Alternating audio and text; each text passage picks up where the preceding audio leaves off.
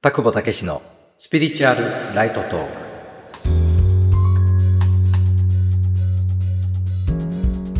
田久保武史です。今日は心理ど真ん中のスピリチュアル情報とは関係なく内容的には番外編としてお休み会的なライトなフリートークを2回に分けて配信するその前半です。今回はラジオをここまで続けてきて感じていることを話します。9月の後半をね、迎えて、やっと秋の虫のね、声も聞けるようになりました。あまりにもね、酷暑が続いて、外に出ることが少なかったのでね、なんか夏をスキップしてしまったようなね、そんな感覚がありますけど、何ヶ月ぶりぐらいだろうってぐらいね、この窓を開けて、エアコンしないでいられるね、夜を迎えたんだなってそんな感じがします。7月の1日に第1回目のスピリチュアルライトトークを配信しまして毎日ね連続で更新して100日連続で更新しようっていうねそういった目標を決めてその背景には実はね今年 CT ピーク私が運営する会社の今までやってなかったことをやろうというね再生プロジェクトというものを実施してまして、そのプロジェクトにご賛同いただいた方々に、まあ、見守っていただいてですね、いろんな試みをやってみようというね、そういった企画を今進行しております。このラジオはその一環としてやっておりまして、実際ね、今年の2023年の2月ぐらいに何かの表紙で音声配信という存在を、まあ、以前もね、知っていたけど、ああ、そういう方法もあるかと。自分のコンテンツを音声で配信するっていうね、そういった方法もあるかなと思いまして、ああ、これはできるかもしれないなと。まあ、他の方のね、いろいろ放送を聞いて、まあ、いろんな向き合い方がありましたけどね、気軽に話してるような方々の放送を聞いて、まあ、私もね、まあ、年がら年中こういう霊的な心理のことを考えていて、例えばね、スタッフと話すときは、もう本当に普通に日常会話的に霊的心理、スピリチュアルな内容の話になっていくのでね。まあ、いわゆる日常の会話をして、でもそれがそのままコンテンツとして誰かのお役に立てる。よくね、スタッフからも今の話を YouTube とかね、ブログに表現していけばいいんじゃないかなっていうね、そういう意見をいただくことがあって、さあ、何かね、ブログを書こう、YouTube の動画を撮ろうってなるとね、途端に出てこなくなる時があるんですけど、普通の日常会話の中で普通の起きる出来事を霊的な視点でね、捉える。そこから自分の捉え方をお話しするってね、ことがこれはね、普通にできていたことなので、あ、もしこれで、少しでもね、誰かのお役に立てれば、何かの問題解決のヒントをご提供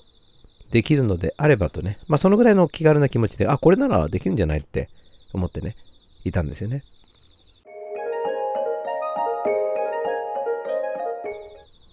なかなかね、この腰の重いという性質がありまして、さあどうしたもんかなという思いがあったんですけどね。先ほど言った再生プロジェクトというものをスタートするにあたって、宣言してスタートしないとやらないなと思ってね。もう何月何日から音声配信スタートしますって再生プロジェクトのメンバーの方に宣言して、まあ、ちょうどね、6月の末ぐらいだったので、じゃあ7月1日からスタートしますと。まあ、ついては最低100日間はね、チャレンジしますっていうね。まあ、そんな宣言をしてスタートしたっていうのがね、この音声配信、ポッドキャスト、スタンド FM、YouTube ポッドキャストっていうね、存在も最近スタートしたということも聞いてチャレンジをしたっていうね、そんな経緯ですよね。この7月から現在これを撮っているのが87回目とか8回目とか、まあせいぜいね、そのぐらいになると思うんですけど、やってみて思ったことは、あらゆるこの世界に起きていること、自分の毎日起きていることを霊的な視点から自分自身が一瞬は困ったり悩んだりネガティブな反応したりとかそういったことはね、普通にありますけども、でもそれを即座に霊的な視点の枠組みにチェンジすると、非常に納得感があったりとか、学びがあったりとか、気づきがあったりとかね。そんな解釈の仕方ができるので、それを普通に話していけばいいじゃないかというふうに思って、もしくはリスナーの方や、もともとメールをご登録いただいてた方々からご質問なりご相談をいただいて、それにお答えしていけば、そもそもネタなんて困りようがないんじゃないかってね、思っていたんですけども、これがね、ちょっと甘い考えで、まず、やはりね、どうぞ質問してくださいって言われてもね、困ってしまうっていうこともあったりとか、改めて相談してくださいって言われてもね、なかなかそれを文章化して投稿するっていうところまでいかなかったりとか、まあ思ってた以上に、まずね、そういう投稿というものが少なかったということと、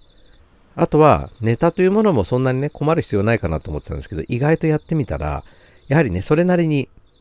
いろいろと考えなければいけない事項もあって、結果ネタがね、すごく尽きてしまうっていうこともありました。なので一番苦労したのはネタを探すということでしたかね。実はこれを始める前に、ちょうどね、世間ではチャット GPT をはじめとする生成 AI というものがね、すごく流行っていた頃だったので、で、私もね、興味本位でいろいろといじっていたら、あ、これはなかなか使えそうだなってね、そんなことでいろいろと最初はいじって、実は最近はね、もうほとんど、いわゆる AI というものを使うというね、機会が少なくなってきてるんですけども、そこに質問を出して、いわゆるスピリチュアル分野のみんなが興味を持つ、まあ、もしくは SEO にもね、いい影響のあるようなキーワードを含めたネタを、タイトルを100個上げてくださいみたいなね。そんなようなことを試しに遊び半分でやってみたら、もうどんどんと AI 君が働いてくれて、タイトルをね、作ってくれたんでね。まあこれでいいじゃないって、その時は思ったんですけど、じゃあ今改めてその AI が作ったタイトルを話そうとするとね、なんか全然ね、もう出てこない。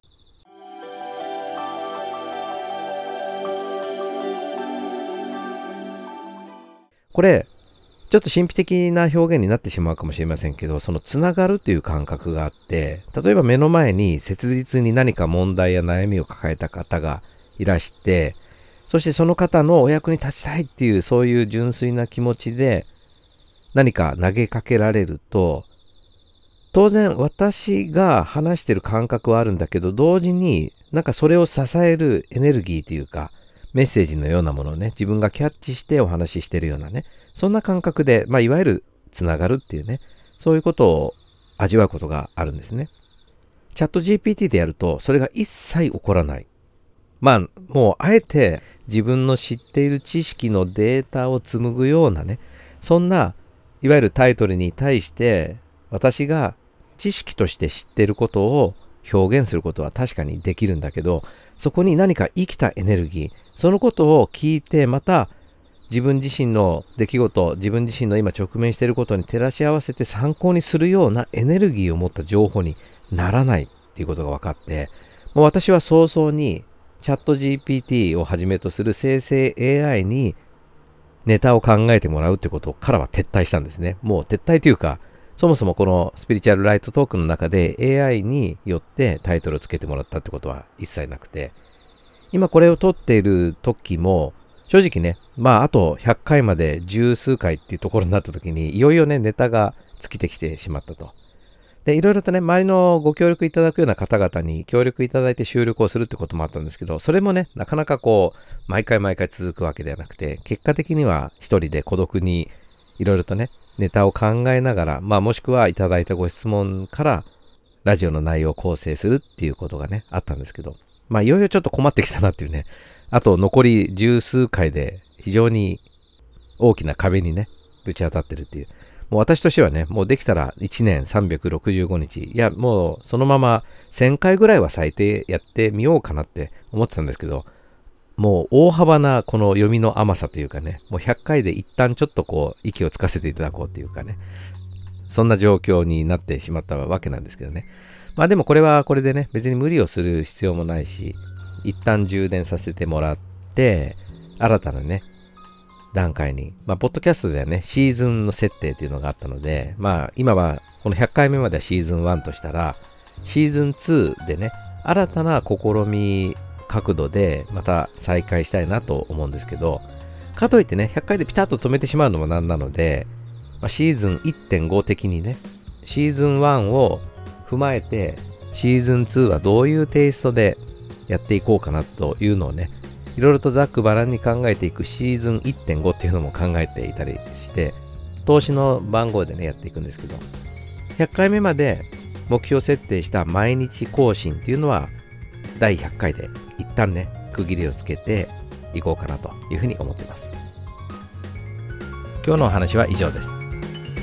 次回は後半として気軽って何という話や今後のラジオ配信の方針などを気軽にライトにお話しします。それでは後半の放送をお楽しみに。ありがとうございました。